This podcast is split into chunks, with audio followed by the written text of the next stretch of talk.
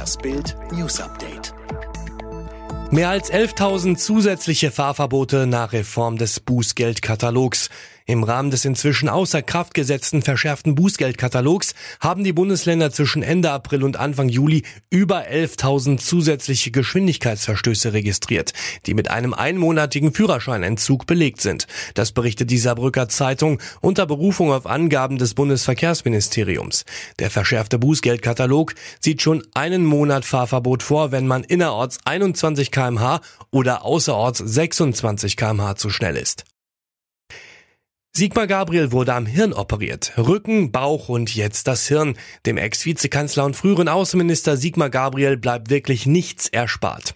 Als junger Soldat sprang er einst vom LKW auf eine Anhängerkupplung und stauchte sich die Wirbelsäule. Vor einigen Jahren unterzog er sich einer Bauch-OP, nahm danach an die 20 Kilo ab. Und jetzt Blutung im Hirn, schwere Kopf-OP. Das meldet die Bunte.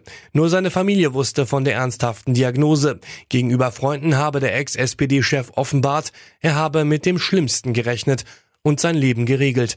Gabriel selbst will zu Erkrankung und Operation nichts sagen. Kim Kardashian bittet nach ihrer Wahlkampfshow Mitgefühl für Ehemann Kanye West. Die US-TV-Ikone Kim Kardashian hat die Öffentlichkeit um Mitgefühl für ihren unter einer bipolaren Störung leidenden Mann Kanye West gebeten. Zum Schutz ihrer Familie habe sie lange Zeit dazu geschwiegen, schrieb Kardashian in ihrer Instagram-Story. Wegen der verbreiteten Fehlvorstellungen von psychischen Problemen wolle sie sich nun aber äußern. West hatte im Zusammenhang mit seiner Ankündigung bei der US-Präsidentschaft Präsidentschaftswahl im November zu kandidieren, mit bizarren Äußerungen für Verwirrung gesorgt. Früherer Formel-1-Fahrer Alessandro Zanardi außer Lebensgefahr. Der frühere Formel-1-Fahrer Alessandro Zanardi ist knapp fünf Wochen nach seinem Handbike-Unfall nicht mehr in Lebensgefahr. Es gebe ermutigende Signale, sagte sein Sohn Nicolo Zanardi in einem Interview des Corriere della Sera.